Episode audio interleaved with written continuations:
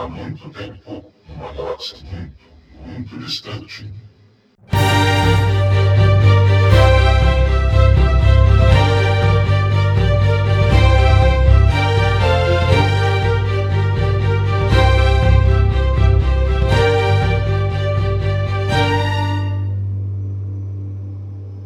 Bom dia, boa tarde, boa noite. Jair Yoda do JediCenter.com.br para falar sobre o sexto episódio de O Livro de Boba Fett, capítulo 6 Do Deserto Surge um Estranho, que foi dirigido pelo Dave Filoni e escrito por John Favreau e Dave Filoni, o primeiro e imagino que único episódio a não ser escrito apenas pelo John Favreau. Mais do que o episódio anterior, que claramente foi um péssimo episódio de O Livro de Boba Fett e um ótimo episódio de The Mandalorian, esse episódio aqui mostra o quanto o Dave Filoni e o John Favreau sabem o que fazer com o Din Djarin e não têm ideia do que fazer com o Boba Fett. Eu vou entrar nisso um pouco mais para frente. O episódio começa com o retorno do Cobb Vanth, que já virou favorito de muitos fãs a jogar pela reação da internet, e para muitos, ele é apenas o xerife de Mos Pelgo, agora chamada Freetown, em inglês Vila Livre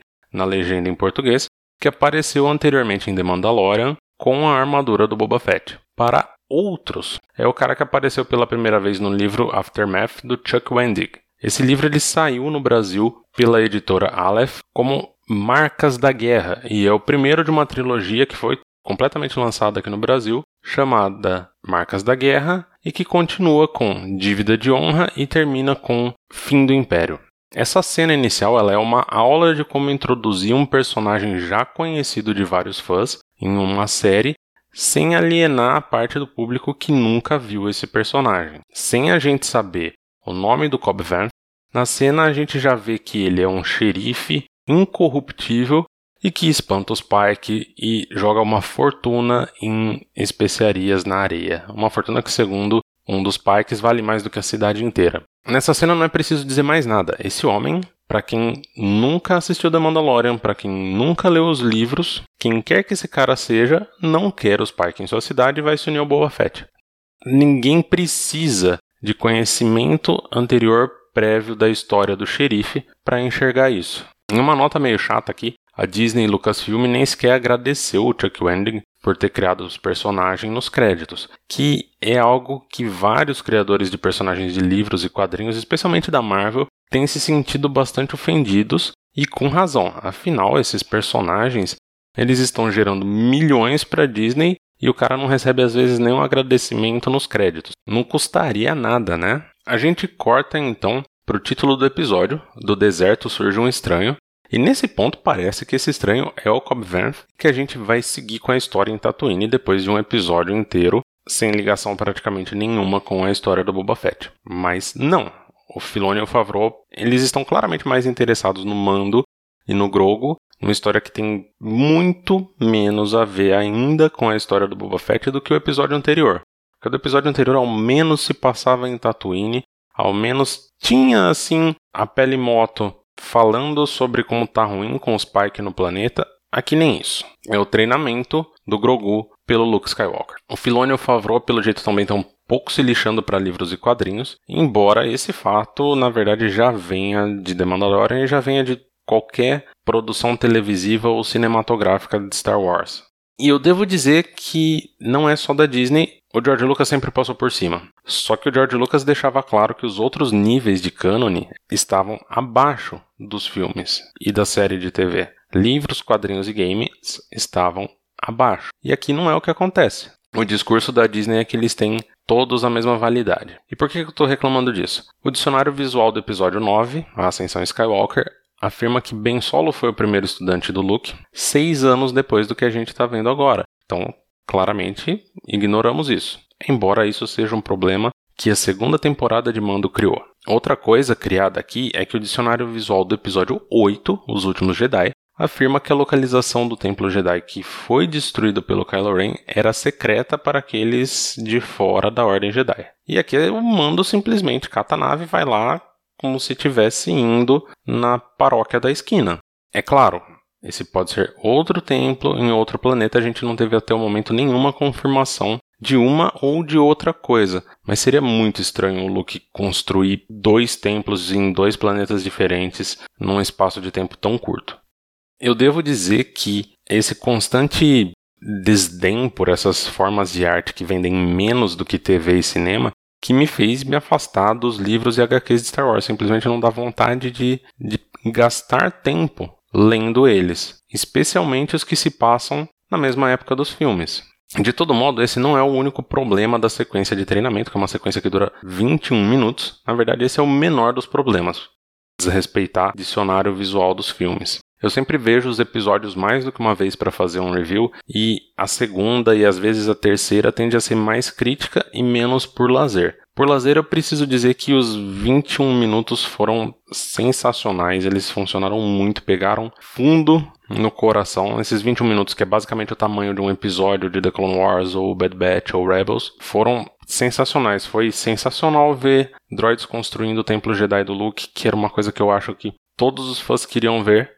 A gente vê o R2D2 e a Ahsoka Tano se encontrando novamente. A gente vê algo que acho que ninguém imaginava quando a Ahsoka foi apresentada aos fãs 15 anos atrás, que é a Ahsoka e o Luke conversando, ela comparando ele ao pai dele e dizendo para o Din Djarin que é uma velha amiga da família Skywalker. Na verdade, para mim, aqui é a primeira vez desde que o Filoni não quis que o Vader matasse a Ahsoka na segunda temporada de Star Wars Rebels, que a aparição dela faz total sentido para a história. Ela não precisava aparecer em The Mandalorian, ainda que tenha sido interessante. Mas aqui faz sentido, ainda que ela não seja uma Jedi oficialmente, desde o final da quinta temporada de The Clone Wars, ela ficar isolada, sabendo que o Luke existe e está tentando remontar a Ordem Jedi seria completamente fora da personagem que ela é. E aí, nesses 21 minutos, a gente vê vários e vários paralelos no treinamento que o Luke dá pro Grogu com o treinamento que ele recebeu do Yoda, com várias cenas sendo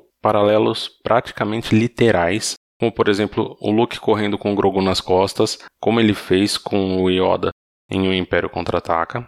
Mas para várias pessoas, essa sequência só fez parecer, com o perdão da palavra, que o Luke é um cuzão.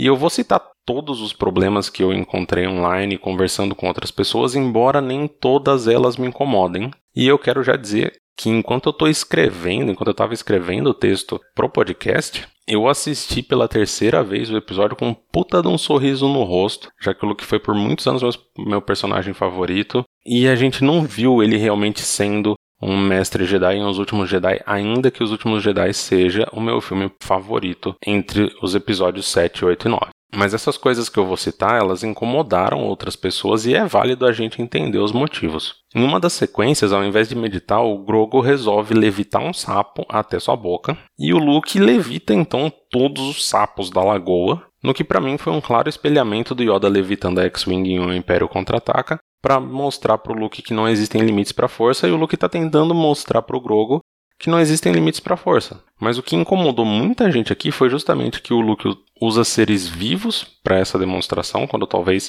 levitar rochas do lago teriam o mesmo peso dramático e não seria crueldade com animais, e de que isso não faria muito sentido com a personalidade do Luke, além de ensinar para o Grogo que ele pode comer qualquer animal a hora que ele quiser porque ele é mais poderoso, né? Depois, conversando com o Grogo enquanto eles andam juntos, ele faz o pequeno se lembrar dos momentos da Ordem 66, que provavelmente é a parte mais traumática da sua pequena vida até então.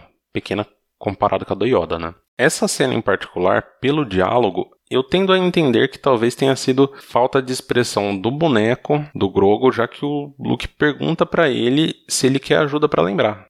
Não fica claro um sim do Grogo, mas eu quero entender que era para ter um sim ali e que foi mal filmado. Porque senão fazer um bebê, é um bebê, reviver aquele trauma, talvez equivalente no máximo a uma criança de 4 ou 5 anos, que ainda não conseguiu aprender a falar, talvez por causa dos traumas, mas fazer uma criança reviver aquele trauma é realmente uma falta de sensibilidade absurda.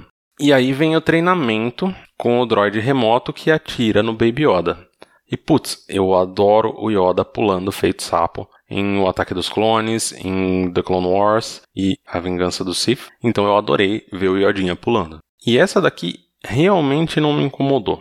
Todos nós sabemos que o tiro desse remote não machuca. As crianças treinavam com droids iguais nas prequels, crianças novas também, 5, 6, 7 anos de idade, humanos. Mas atirar de surpresa, o primeiro tiro, é uma daquelas coisas que fez muita gente revirar os olhos, entendendo isso como crueldade do Luke com o padawan dele. A última não é durante essa sequência. No final do episódio a gente já vê que já passou tempo, que o templo foi construído já, mas é quando o Luke dá uma escolha pro pequenino. Ou a armadura mandaloriana que o Mando trouxe, ou o sabre de luz do Yoda. E aqui, sinceramente, não me interessa onde o Luke pegou o sabre de luz do Yoda. O Luke estava junto quando o Yoda morreu, e basicamente o Yoda deve ter, em mais de 20 anos entre o episódio 3 e o episódio 6, feito um novo sabre de luz. Eu não acho que ele seria idiota o suficiente de se esconder desarmado.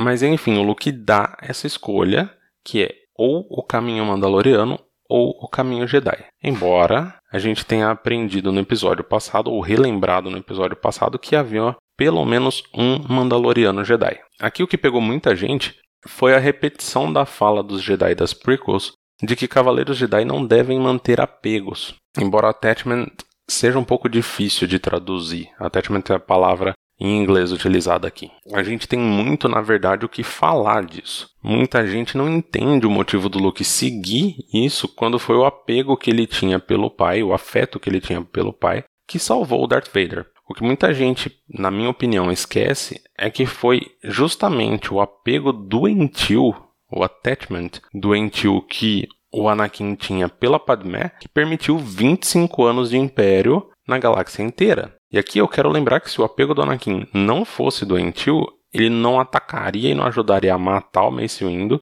Palpatine não viraria imperador, ele não atacaria e não ajudaria a atacar os Jedi no templo, ele não mataria os Younglings, trazendo aqui uma fala de outra franquia, as necessidades dos muitos se sobrepõem às necessidades de um. Então sim, o amor do Luke salvou o pai dele? Sim, mas era o mesmo amor doentio que o Anakin sentia pela Padmé que jogou a galáxia em terror por mais de 25 anos. Então, ter salvado uma pessoa não implica que de repente o que o Anakin sentia estava correto e devia ser permitido. Essa é a visão do Luke, seguindo muito provavelmente a visão do Yoda e do Obi-Wan, e claramente também é a visão da Ahsoka, já que é a Ahsoka e não o Luke que impede o Din Djarin de ver seu filho. É claro que o Luke iria impedir também, mas a Ahsoka acredita tanto nisso que ela nem sequer foi perguntar para o Luke, ela já impediu o Din Djarin. E faz todo o sentido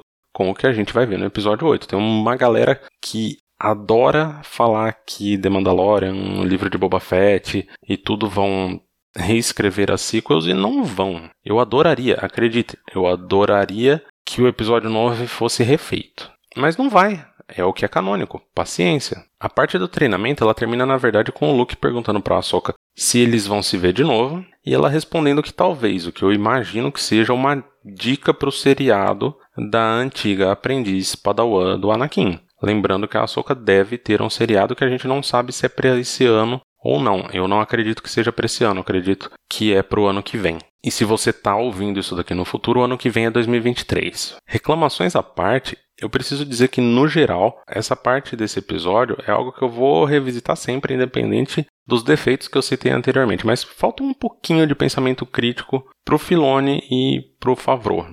Claramente eles têm uma necessidade de devolver o Grogo para junto do mando que se sobrepõe a escrever a história do treinamento do Grogo de maneira natural. Eles perdem uma oportunidade de usar parte da temporada 3 de The Mandalorian com os dois separados e a gente vendo mais do que só um dia de treinamento do Baby Yoda, em favor de colocar isso no meio de um livro de Boba Fett como uma história paralela sem qualquer ligação com a história original. E eu sempre vou criticar você fazer histórias que dependam uma da outra sem serem uma sequência. Para mim não faz o menor sentido continuar a história do Mando e do Grogo em o livro de Boba Fett e aí a pessoa que não está assistindo isso aqui vai começar talvez a terceira temporada de Mando sem entender o que aconteceu. E tudo isso apenas para que provavelmente, possivelmente a terceira temporada de Mandalorian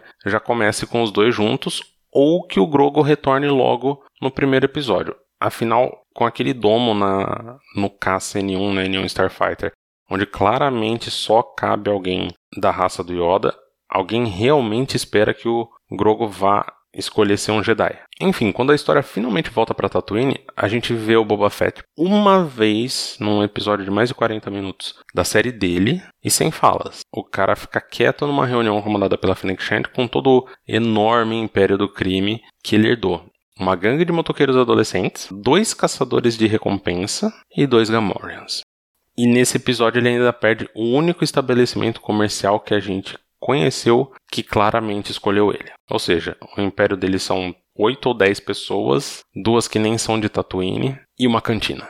E aqui é obviamente culpa dos roteiristas e produtores de não deixarem claro o que, que é esse império do crime, essa família do crime que o Boba Fett herdou do Bibi Fortuna. Parece que não é nada. E aí ainda perde. A gente vai fazer aqui alguns instantes de silêncio pela morte da Garça Fuip, que já era uma das favoritas dos fãs.